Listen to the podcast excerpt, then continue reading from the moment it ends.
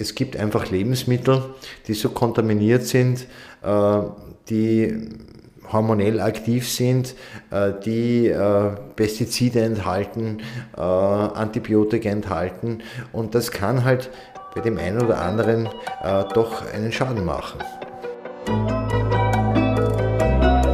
Forever Young, der Gesundheitspodcast vom Lanzerhof. Von und mit Nils Behrens. Mikroplastik umgibt uns mittlerweile immer und überall.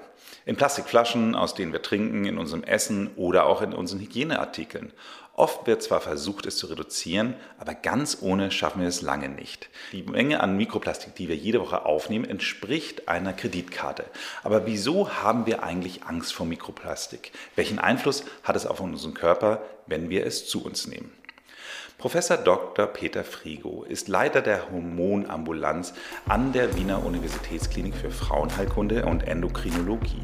In seinem Buch Mühelos schlank mit der Kraft der Hormone beschreibt er, wie sich Hormone auf unser Gewicht auswirken und wie wir dieses Wissen nutzen können, um abzunehmen. Herzlich willkommen, Professor Dr. Peter Frigo.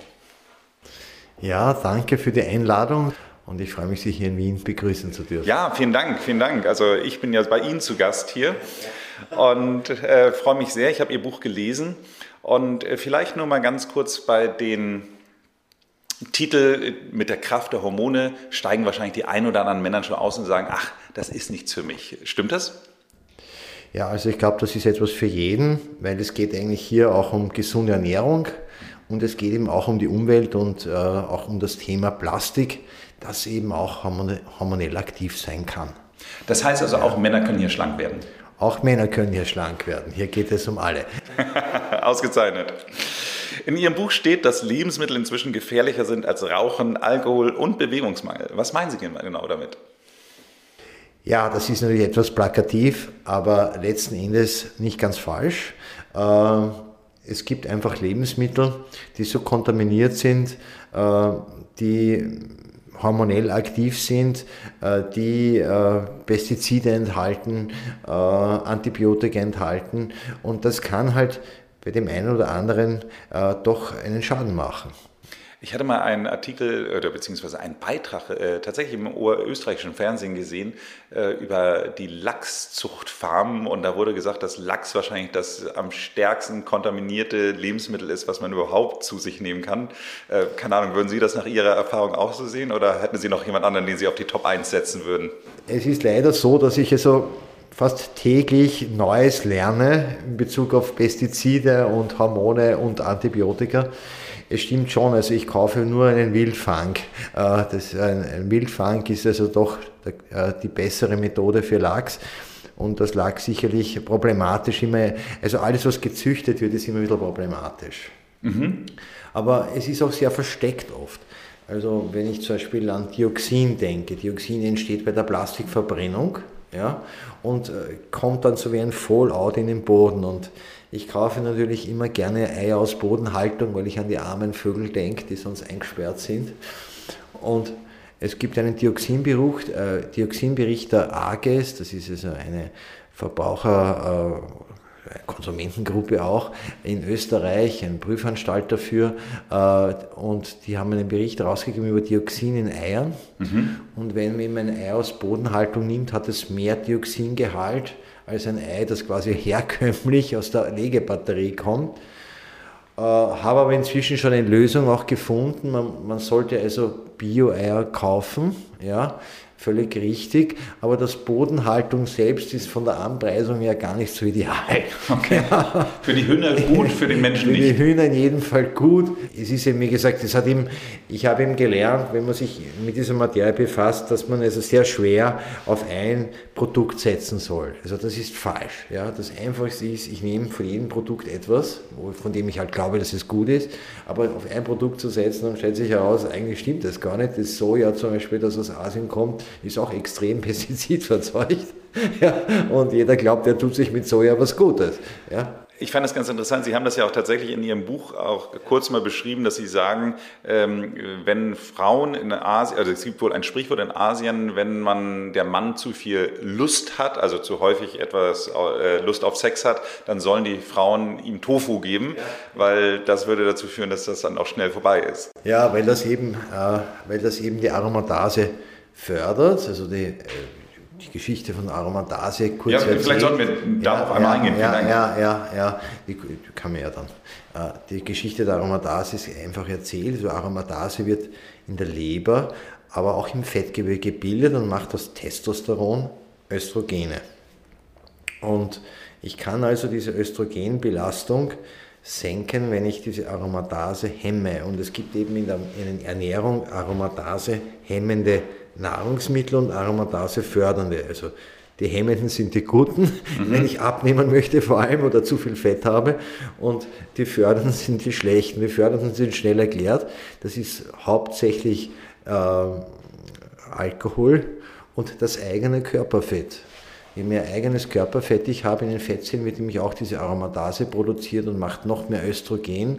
Und das kann, kommt man dann in diesen berühmten Circulus viciosus, sagen wir, oder auch schlechten, tödlich will ich nicht sagen, aber schlechten Kreislauf um, und man wird immer dicker. Es ist ja auch ein Phänomen, dass dünne Menschen oft sehr viel essen können, ohne dass sie jetzt schnell zunehmen und dicke essen wenig und nehmen eigentlich nichts ab. Ja?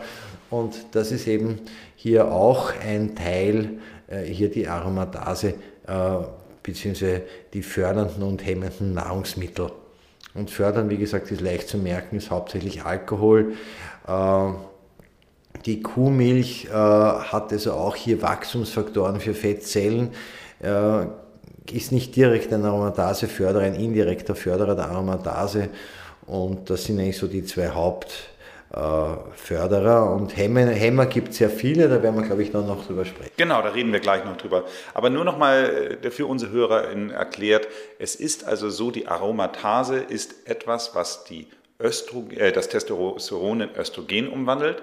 Testosteron hält mich schlank, Östrogen macht mich fett. Ganz in, einfach ja, gesagt. Ganz vereinfacht, ja. ja, ja. Okay. Und, heißt also, und je mehr Fett ich habe, desto mehr produziere ich auch das Östrogen, nämlich das, was ich nicht will, und werde also quasi noch schneller fetter. Ja. Sie haben in Ihrem Buch, beginnen Sie gleich mit dem Fall Christina. Das klingt erstmal so ein bisschen, als ob Aktenzeichen XY ungelöst da ist, aber Sie haben es gelöst.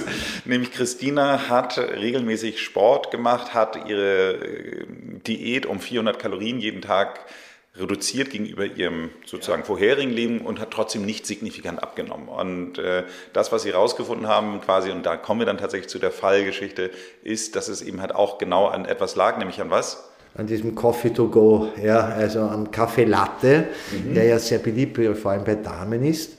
Und der Kaffee Latte hat halt einen Vor- und einen Nachteil. Der Vorteil wäre eigentlich das Koffein des Kaffees, das wäre ja sogar fördern, das ist ja sehr günstig, ja, mhm. äh, ist ja quasi wie ein Amphetamin, fördert es den Fettabbau. Also schwarzer ja. Kaffee ist ja auf der guten Liste der, auf der Aromatase. Und es ist eben auch ein Aromatasehemmer. Allerdings, wenn ich jetzt diese Kuhmilch dazugebe, ist das schon etwas schlechter und vor allem es sind noch Kalorien natürlich und es sind Wachstumsfaktoren für die Fettzellen. Und das zweite ist dann der Zucker. Der Zucker selbst, glaube ich, den brauche ich jetzt nicht wirklich erörtern, ist natürlich auch äh, Kalorien und äh, letzten Endes wird ja aus dem Zucker auch Fett. Ja, das muss ich auch bewusst sein. Ja, also naja, an dem Zucker lassen Sie in Ihrem Buch auch kein gutes Haar, das ist nicht überraschend. Ja, also wie ich verwende zu Hause, also hier, wir haben keinen Zucker, ja, äh, ich verwende, oder auch meine Frau natürlich, äh, zum Kochen versuche ich mit Zuckerersatzstoffen, wenn es sein muss, dass es süß ist, zum Beispiel bei Süßspeisen, das, da habe ich äh, an und für sich das Erythrit, ist also sehr gut, das ist sogar gegen Karies, also mhm. statt uns Umgekehrte vom Zucker, ne? der Zucker ist ja, macht Karies und Erythrit ist das sehr gut. Ähm, kann ich empfehlen. Stevia ist natürlich schon jetzt ein längerer Klassiker. Auch nicht schlecht, hat ein bisschen einen Eigengeschmack, so einen erdigen, aber ist auch sehr gut. Es gibt dann noch diesen Kokosblütenzucker, es gibt Agave, äh, da scheiden sich schon wieder die Geister und die klassischen halt äh, Süßstoffe, die halt weniger zu empfehlen sind, weil sie, weil sie scheinbar auch das Insulin erhöhen und damit eigentlich auch dick machen. Ich glaube, Birkenzucker hatten Sie auch auf Ihrer Liste. Birkenzucker, ja, Birkenzucker gibt es auch. Äh, wie gesagt, ich bin jetzt ein, gro großer Freund des Erythrit eigentlich, weil das auch zum Kochen halbwegs auch äh, verwendbar ist. Nicht? Also die meisten von unseren HörerInnen sind wahrscheinlich jetzt noch immer am äh, Ball, weil sie jetzt wissen wollen, wie man denn jetzt am besten schlank bleiben kann. Und ähm, wir haben äh, noch einen Faktor bei dem Latte Macchiato to go noch äh, nicht berücksichtigt. Äh, den hatte ich nämlich schon in meiner Einleitung so ein bisschen äh, ja. vorweggenommen und das ist das Thema Mikroplastik. Ja, also ja, ja, das stimmt. Das rundet das Ganze eigentlich ganz gut ab. Deswegen ist das ein sehr gutes Beispiel. Äh, das, das Mikroplastik, äh, wie Sie schon gesagt haben, eine Scheckkarte pro Woche ist ja schon ordentlich viel. Äh, versucht man, gibt es schon Studien, die das also wirklich schön nachgewiesen haben, die sich also wirklich die Mühe gemacht haben, den Stuhl aufzuarbeiten auf Plastik. Ist halt ein, ein schwieriges Thema, weil sagen wir so, in, im, im Zusammenhang mit dem Thema Gewicht hat das Mikroplastik auch eine wirklich deutliche Rolle.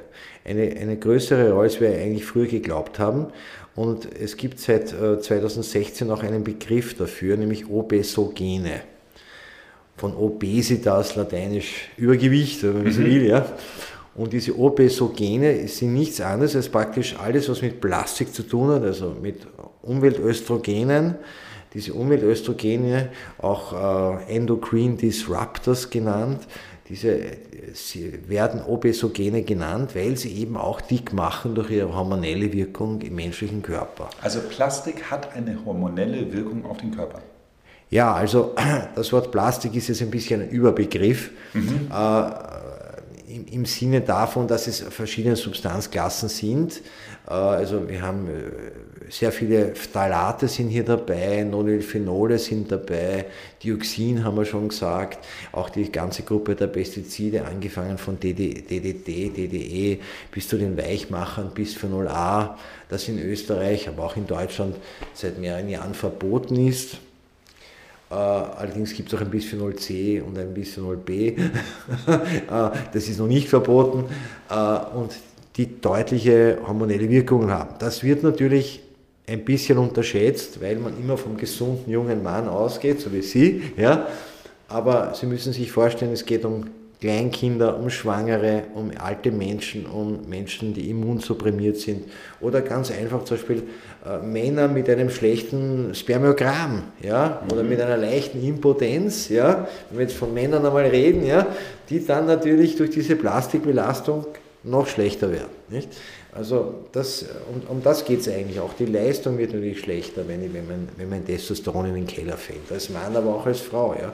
Und man, man darf also nicht immer nur vom gesunden jungen Mann ausgehen, der wahrscheinlich, oh Gott, ich hoffe, dass es so ist, durch die heutige Belastung mit äh, Plastik und äh, diesen Umweltöstrogenen äh, wird er wahrscheinlich keinen großen Schaden nehmen. Aber man muss eben anders denken. Oder Patienten, die zum Beispiel Brustkrebs haben, wenn wir von Frauen reden, ne? Brustkrebs und kriegt dann noch jeden Tag aus der Bettflasche mein, oder aus den Plastikverpackungen mein Essen. Und da kann es schon sein, dass also hier tatsächlich ein Faktor da ist, den man zumindest vermeiden kann.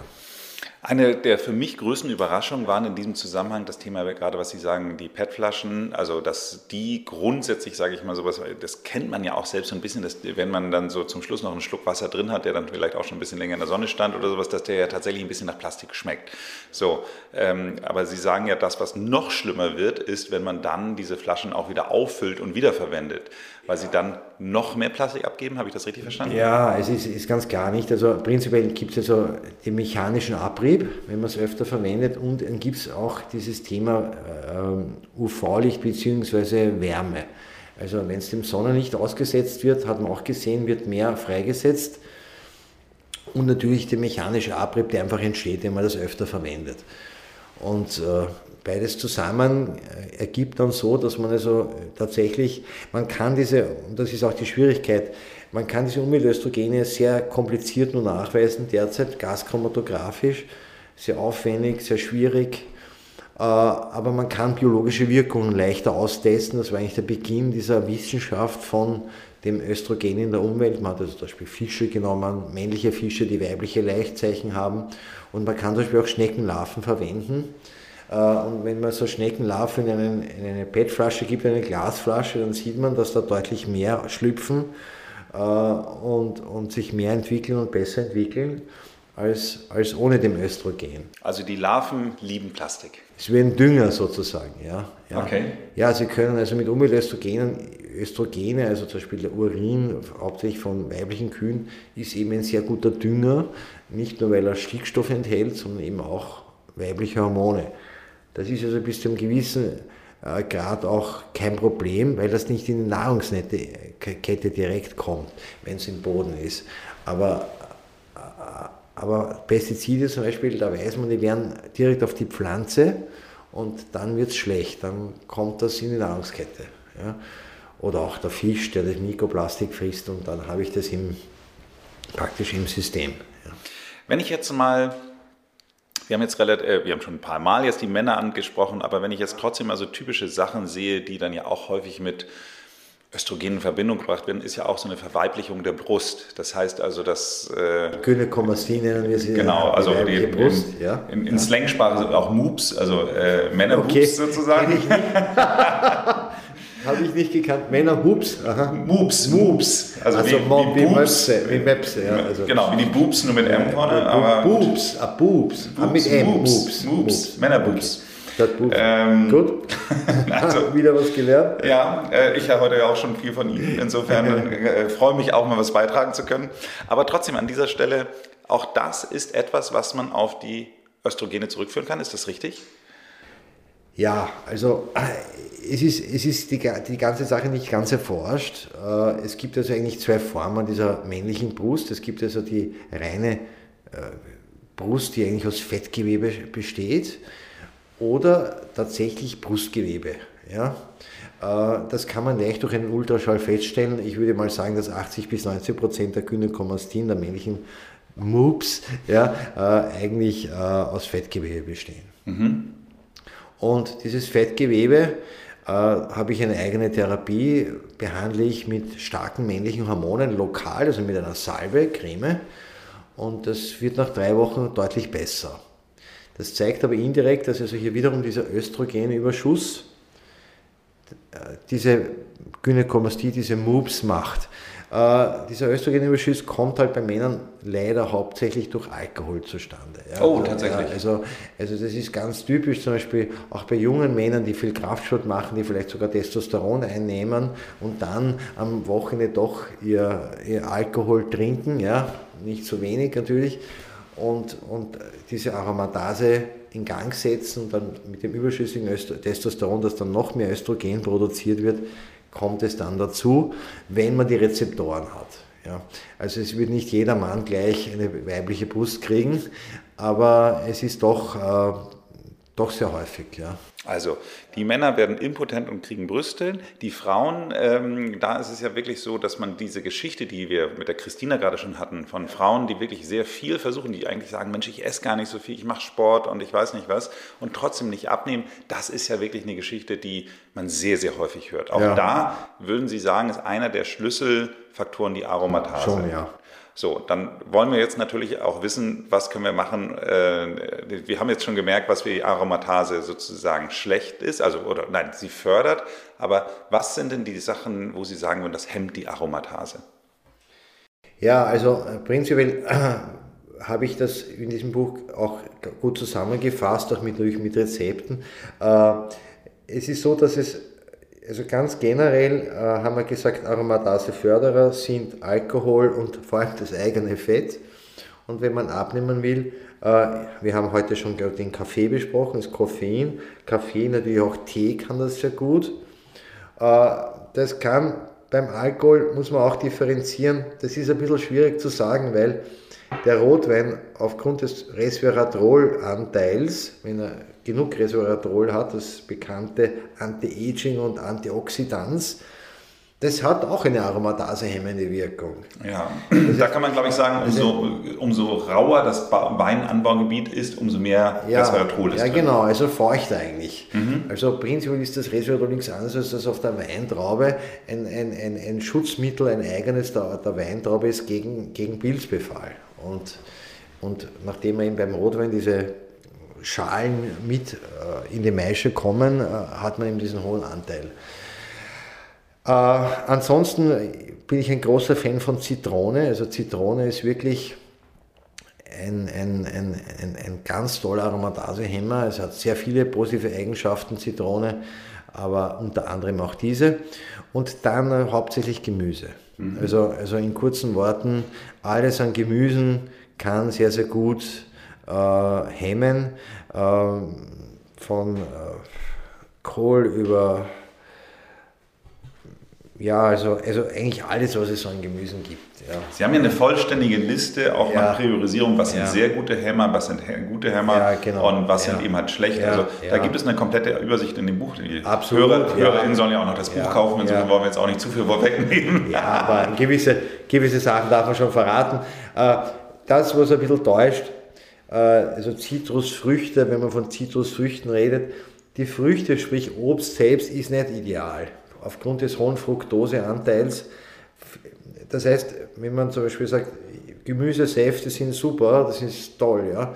Aber wenn man da zu viel Obst reinmischt, so drei, vier Kibis rein oder so, dann ist das auch nicht mehr ideal, ja. Haben Sie ja auch so ein kleines Smoothie-Kapitel da, wo, ja, ja, ja, wo Sie ja, drauf muss man schon sagen. Also Smoothies sind sehr gut, ich bin ein großer Freund. Und wenn man wirklich äh, reduzieren will, wirklich Aromatase man will, da wäre zum Beispiel der Karottensaft ideal. Ja, also Karotte und das, was ich auch gelernt habe, viele Gewürze sind auch gute Aromatase. Man kennt Pfeffer, Senf, ja, Kurkuma, Ingwer. Und wenn man zum Beispiel Karotte, anstatt dass man halt irgendeine süße Frucht reingibt, mit Ingwer und Kurkuma würzt und seinen Karottensaft, ich nenne das immer Morning Starter, trinkt, hat man einen sehr, sehr optimalen äh, Tagesbeginn eigentlich. Ja. Sie gehen auch nochmal explizit auf das Thema Zink ein. Zink ist ja, ja. sowieso äh, gefühlt jetzt irgendwie in der Corona-Zeit zum Superstar geworden. Äh, genauso wie Vitamin D haben Sie ja auch mit erwähnt. Vitamin D, ja, ja. Also, ähm, also, wie, also Zink ist dann für sich ein wirklich guter Aromatasehemmer, ein sehr guter. Ist natürlich in der Ernährung sehr schwierig, dass ich jetzt so sehr viel Zink zu mir nehme. Also vor allem, man muss, wir reden hier von 15 bis 30 Milligramm täglich wenn man es kurmäßig macht. Man sollte es aber auch nur kurmäßig machen. Das heißt, man sollte ein paar Monate Zink einnehmen und dann wieder pausieren.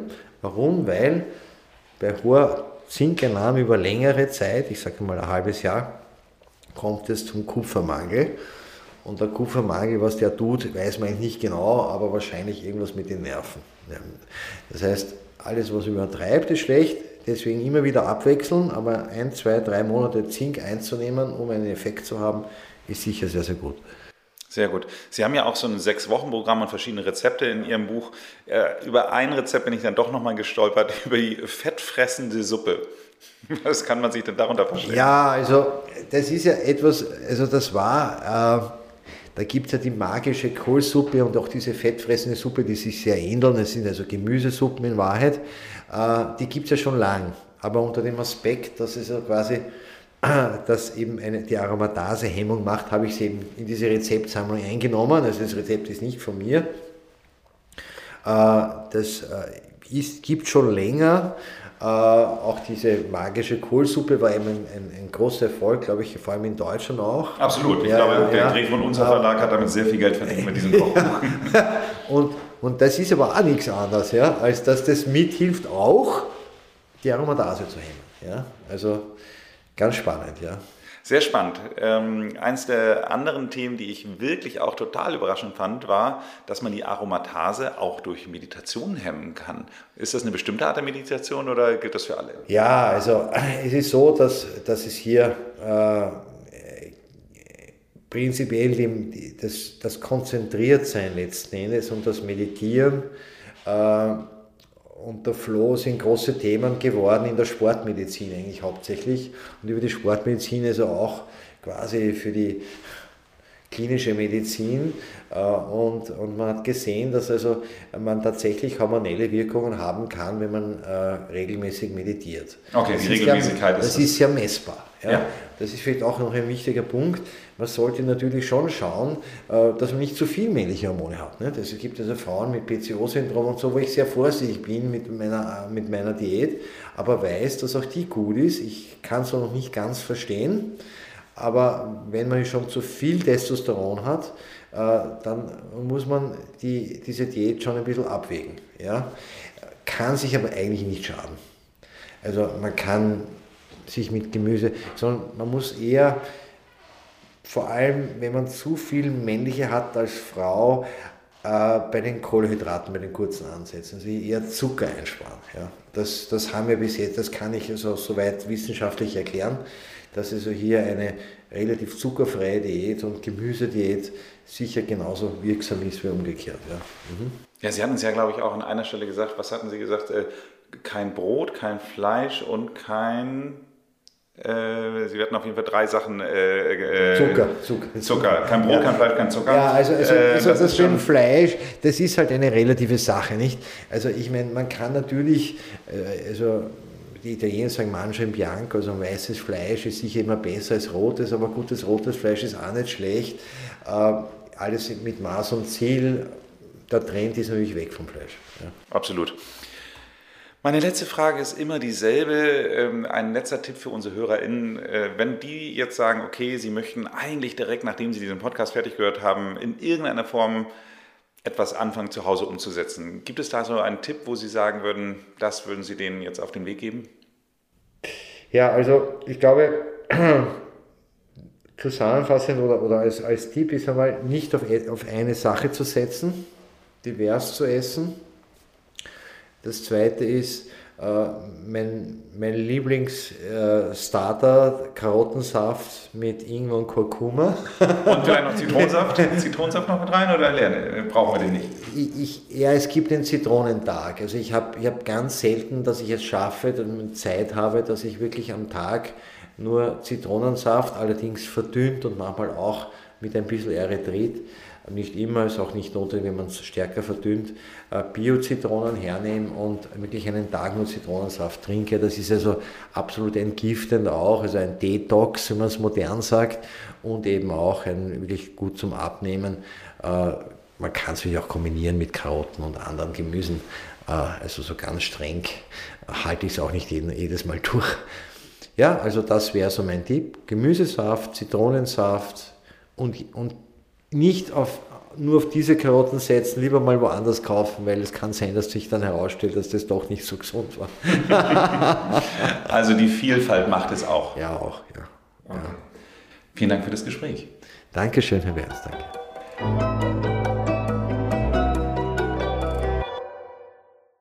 Sagen Sie, trinken Sie denn noch Alkohol? Äh, ja, ja, ich trinke Alkohol. Ich, ich habe natürlich als Arzt eher weniger Gelegenheit, überhaupt Alkohol zu trinken, aber es gibt ein paar Tricks. Also, also beim, beim Wein halte ich mich entweder an sehr verdünnten Weißwein oder an wirklich eine ganz kleine Portion Rotwein. Und äh, beim, beim Sekt Champagner gibt es den Blanc de Blanc, der ist ohne, ohne Zucker. Blanc de Blanc, wenn ich das, mein Französisch ist auch nicht so gut. Ich versuche es so aufzufrischen, aber Blanc de Blanc.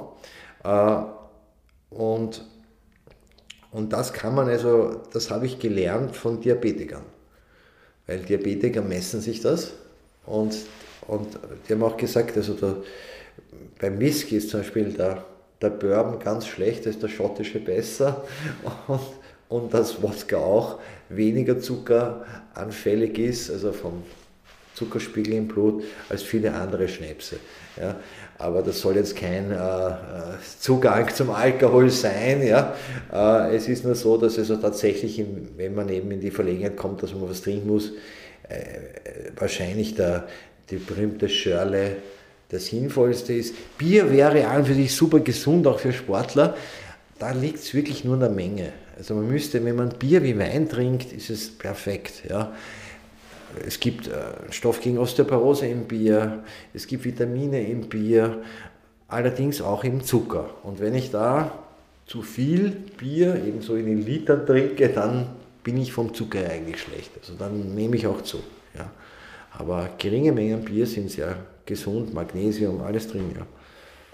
Hat Ihnen diese Folge gefallen? Dann hören Sie doch auch mal in die Folge Nummer 71 rein. Hier sprechen wir über personalisierte Ernährung mit Tobias Teuber von der Firma Likon.